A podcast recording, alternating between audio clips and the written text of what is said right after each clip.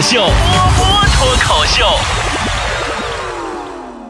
二零一七年啊，还有几天就要结束了。我总结了一下，今年我吃的土啊，可以堆成一个黄土高坡了。今年我受的气呀，可以吹爆一千个热气球了。今年我受到的打击呀，可以组成一支打击乐队了。今年我流的泪，可以够你们一群人游泳了。今年我伤过的心，可以穿一穿，穿一个最亮的同心圆。今年我被放过的鸽子，可以组一场歌王比赛了。但我依旧对生活充满了热情，因为我回头一看，强子今年吃过的狗粮，可以养一群流浪狗了。坨坨今年长的肉，可以供养一个食堂了。我就忍不住笑出声来。马上新年了，给大家唱首歌吧。小燕子穿花衣，年年春天来这里。我问燕子，你为啥来？燕子说：“你他妈能不能管好你自己？”咱们今天节目不说段子啊，就说一些这一年来发生的真人真事儿吧。最近啊，我在各大报纸和媒体上搜集了2017中国发生的最搞笑新闻，听听哪个最戳中你的笑点呢？前几天啊，在网上看一个视频，广东汕头一个外卖小哥一路小跑冲进了一家披萨店取餐，没想到一推门，一下子把大玻璃门给推碎了。小哥顿时都懵逼了，吓到了静止，手里紧紧攥着一个长长的门把手。这段视频呢，我在今天我的微信公众号里也有发，就那个画面呢，小哥当时的内心台词应该是这样的：我是谁？我在哪儿？刚才发生了什么？如果我是披萨店老板的话，我就会一定会给他唱一首《我们都是泡沫》，轻轻一碰就破。下一条更逗啊，也是真事儿。二零一七年，呃，十一月二十七号，我看新闻写的是，在江苏省连云港一个交叉路口，一个男子带着涂料和刷子，把左转弯道劈成了直行道。咋回事呢？因为呀，这个男的每天下班路过这儿，经常堵车，他就认为这个地方应该改成直行，他就给刷上了。最终被行政处罚一千块钱。真的，你说谁给你的自信呢？估计我们走过最长最远的路就是你的套路了吧？还有个姓田的男的套路自己媳妇儿，被刑拘了。咋回事？这小田儿啊，结婚以后为了跟媳妇儿证明自己特别牛逼有本事，花了四百块钱在淘宝买了两张伪造的存款单，一张十万的，一张二十五万的。说媳妇儿你放心，不用出去上班挨那个累。老公有钱，然后媳妇儿一高兴，拿着存单上银行，打算把密码改了。就这么的事情败露了，这老爷们儿被刑拘了，惊喜不惊喜？意外不意外？在上海还有个最自信的小偷，姓王。这个小王啊，在医院偷走三部手机，被抓了以后，跟警察放下话说：“说立志每个看守所都待一次。”这边警察审讯呢，人那边还着急呢，说：“别审了，就这点事儿啊，我都已经招了，赶紧送我去看守所吧。看守所四点半开饭，去晚吃不上晚饭了。”警察都无奈了，说：“爹呀，待会儿给你买吃的行不行？”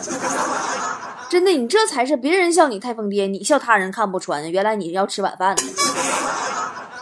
广西柳州一个小伙也是特别自信，酒驾被查了，他竟然跟人交警说自己之所以酒驾，是因为爹妈给取的名字里边带酒字，叫伟什么什么酒。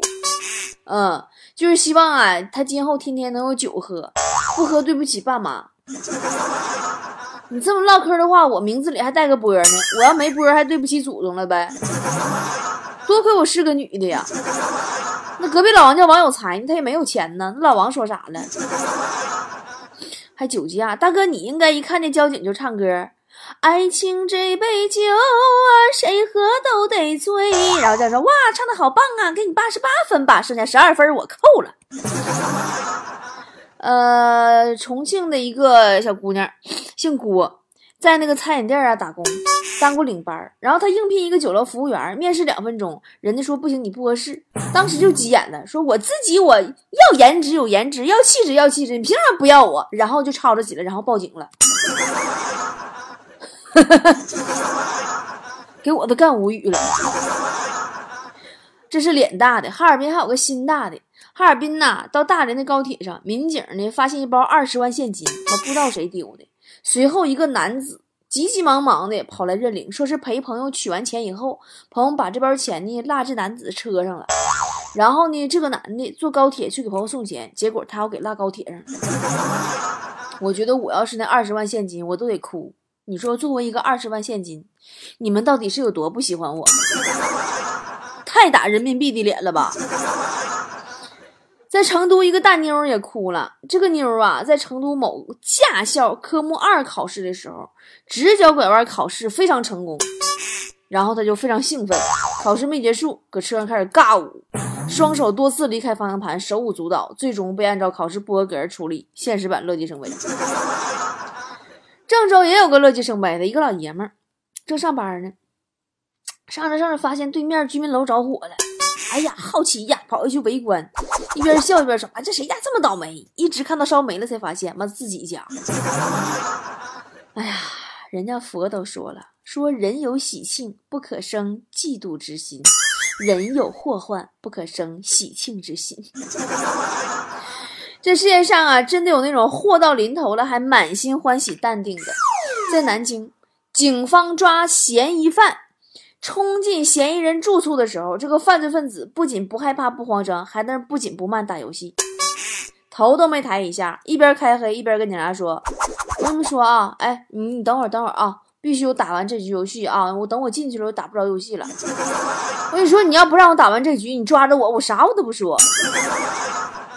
所以说，这说明一个真理，就是你永远不知道你挂机的队友在经历着什么。”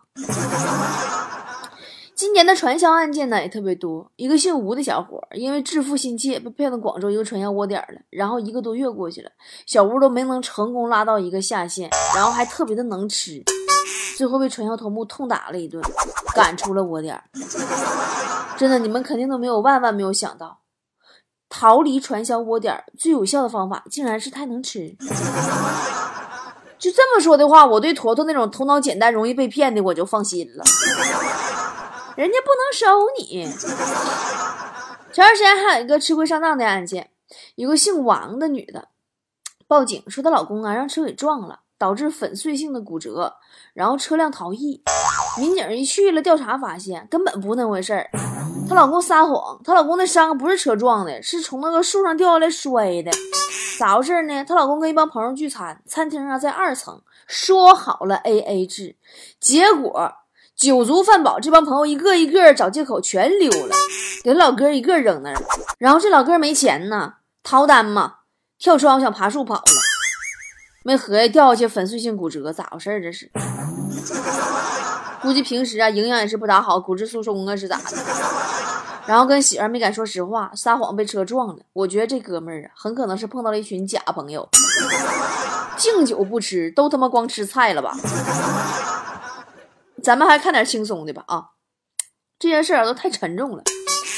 说呀，有个苏女士，她妹妹双十二在网上呢帮她秒杀了两个四百块钱的拉杆箱，结果送来两个登机牌。网上一查呀，订的货物处于退货状态，可是苏女士姐俩都没有选择退货呀。后来才知道，负责给她送货那快递小哥觉得她太能花钱了，帮她把货退了。你说这不是良心小哥吗？就这样的快递员，真的，我真该给你们每个人的女朋友都来一打。不过说到双十二，真的是不错。我历史查价查了一个硬盘盒，双十一价格比平时贵了三成，但双十二这天就贵了一成，真的多良心呢！人生处处是惊喜，你有没有发现，生活才是最好的段子手？二零一七年马上就要过去了，你有哪些难忘的有趣的瞬间吗？留言在评论区里，一起来欢乐一下吧。不过我二零一七最欢乐的笑点呢，要数侯耀华和他那女徒弟安德金了，是叫安德金吗？你们都看那新闻了吗？我觉得吧，就二零一七年底之前剩余这点笑点，都让这师徒俩给承包了。先是在微博上晒拜师照片，然后各种晒师傅跟自己带情侣表，咱也不知道啥师傅带情侣表。哎呀，那照片 P 的我都不认识侯耀华了。你说七十多岁老头子了，那双下壳啊都好几个了，愣给 P 成倒三角小尖下壳，他妈老吓人了。然后晒师傅给买的各种名包、香奈儿、原子弹头啥的，完还搂着师傅儿子，一会儿搂师傅，一会儿搂老老儿子，你这是啥玩意儿？完还跟师傅外孙子是外孙女搁那舌吻，哎呦我去！这女的这不精神病吗？网友也是没惯毛病，他不是晒包吗？直接就把侯耀华在白云皮具城买香奈儿原子弹头那个大照片的赝品那个爆出来了，A 货，就在一天之内呀。白云皮具城火了，来自全国各地的网友表示想去买包，然后那家店呢，因为卖 A 货被封了。再然后呢，安纳金的身世也被曝光了，根本不是几国混血，是来自安徽农村，也不是九二年的大姐，快四十了。真的，谁一说几国混血、三国混血、四国混血，我这脑袋呀，真的我就有点脑补画面，就有点污，就是。最多那玩意儿就两国吧，爸爸一个国，妈妈一个国，那几国咋整的？那是，我也是见识太少点儿，反正，或者是我这脑子太污了。咱们接着说，安纳金在网上晒那个写毛笔字的照片啊，那字儿啊都是三 D 效果 P 上的。大姐，你说能不能专业点，让别人帮你写一个，你搁那比划一下也行啊？你说。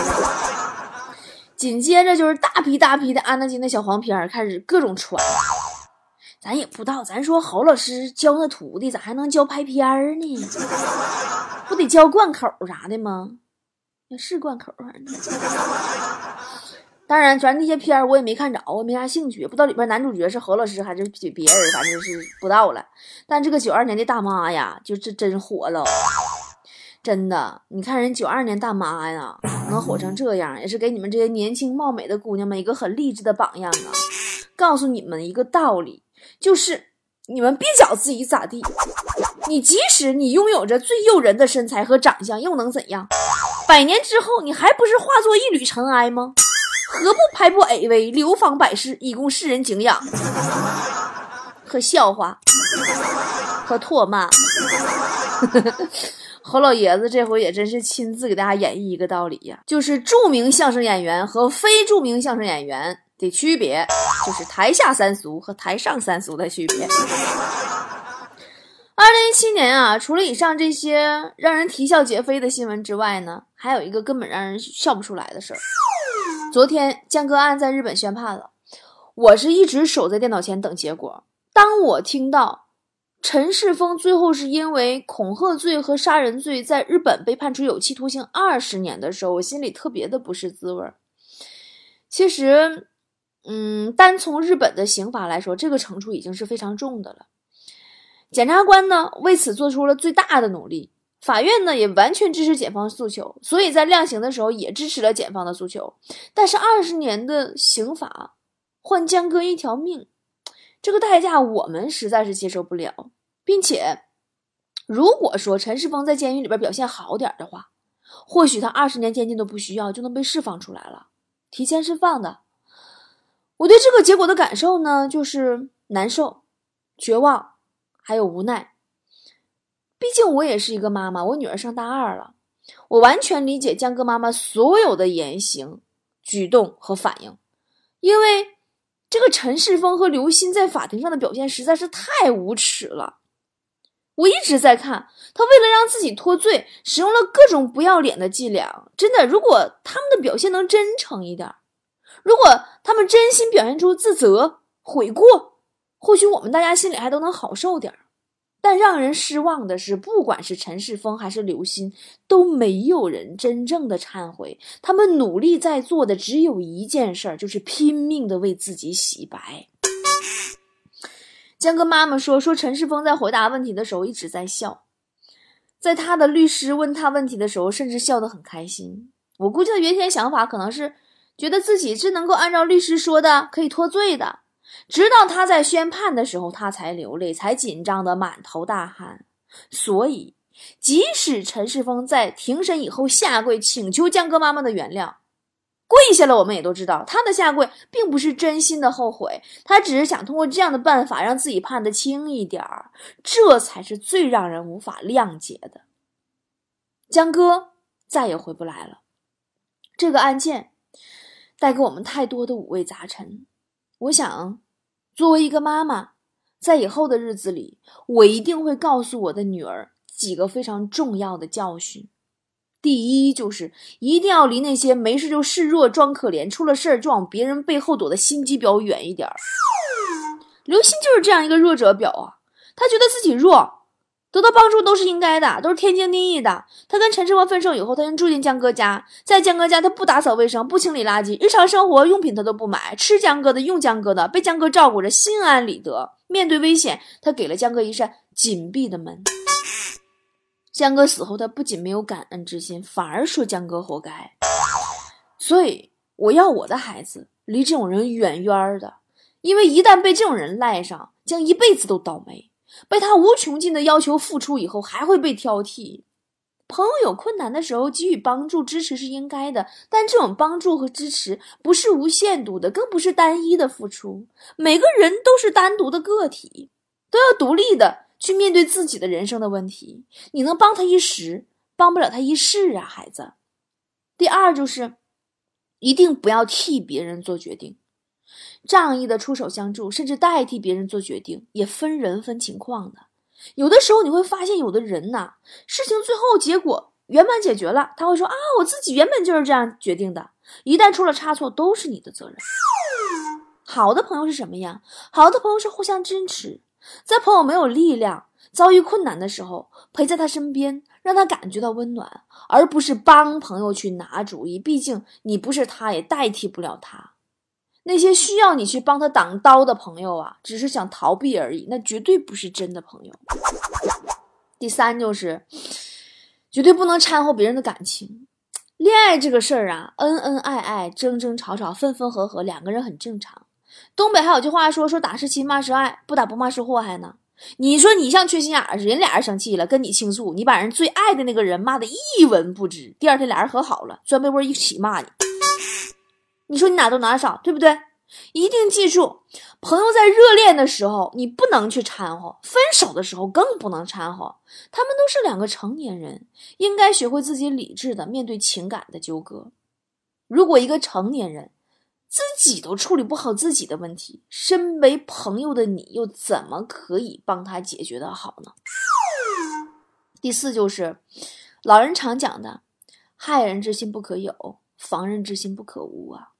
江哥妈妈就曾经多次的提醒江哥注意安全呢，但是江哥都说啊，日本治安很好，不要担心。他太单纯了，他没有经历过很多很多事情，没有经历过很多很多人。治安好，并不代表所有的人都是好人。不要因为自己是好人，就认为周围所有的人都是好人。坏人不会把“坏人”两个字刻脸上的。所以说，不要轻易的怀疑一个人，但也绝不能随便的就相信一个人。人真的没有好坏之分，他冲动起来的话就是坏人。第五，说到冲动，就是不要去激怒一个冲动的暴怒中的人。正处在愤怒当中的人，他是完全陷在自己情绪当中的，是控制不了自己行为的。他自己都意识不到自己行为能带来什么样的可怕的后果。如果一个人已经很愤怒了，咱就不要去逞一时的口舌之快，觉得啊，我说完了我就快的嘴儿，偶尔吃点亏不要紧的。在危险靠近的时候，一定要智慧，要冷静，千万别火上浇油呀，姑娘。第六就是。不管你多爱一个男孩，都不要跟他拍裸照或者性爱视频。刘鑫被陈世峰纠缠，不就是一个很关键的原因是陈世峰恐吓他、威胁他，说要把他跟自己亲密的裸露的照片发给他父母吗？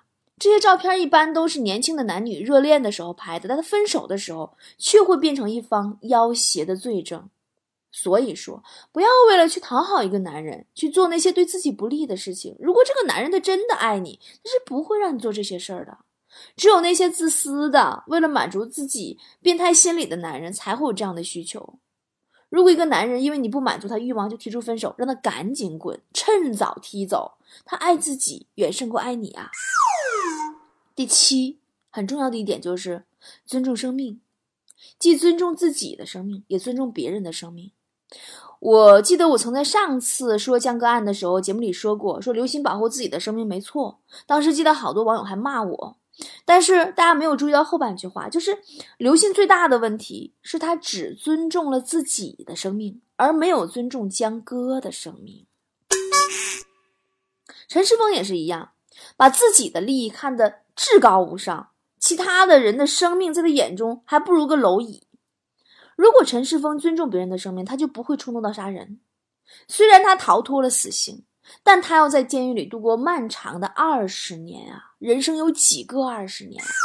他就真的没有一丝一毫的后悔吗？他真的不会感到漫长与绝望吗？所以说，任何时候，孩子。我们都要爱惜生命，尊重生命，尊重别人的生命，自己的人生才会更有意义。没有什么比尊重生命更重要。好啦，以上七点我说完了，说给我的女儿听，也说给所有的女儿听。愿江哥安息。二零一七，无论发生了什么让人愉快与不愉快，都将成为过去。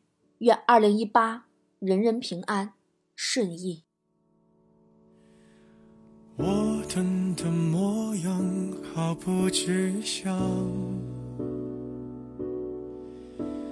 用皮肤感受你的留香，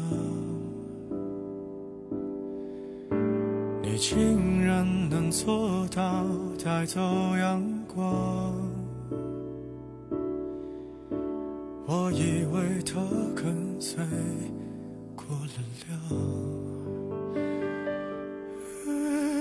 像风一样，你靠近云都下降，你卷起千层海浪，我躲也不躲往里闯，你不就像风？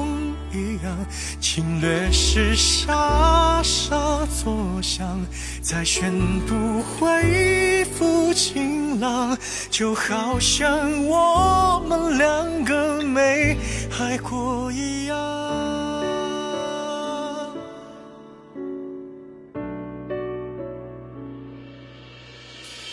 曲折的夕阳，负责格挡。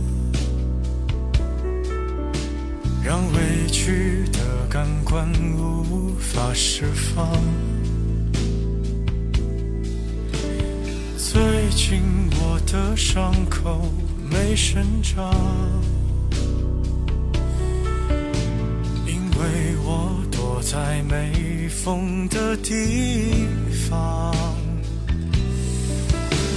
像风一样，你靠近云。都下降，你卷起千层海浪，我躲也不躲往里闯。你不就像风一样，侵略时沙沙作响，再宣布恢复晴朗，就好像我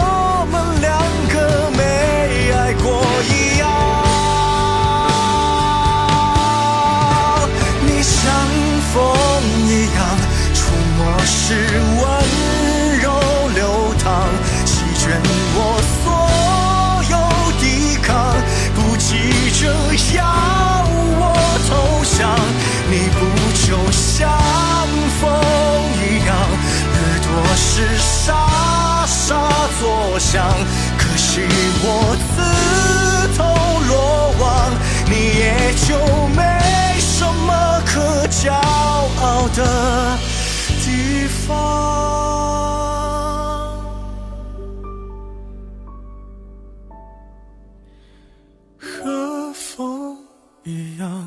你离开不声不响。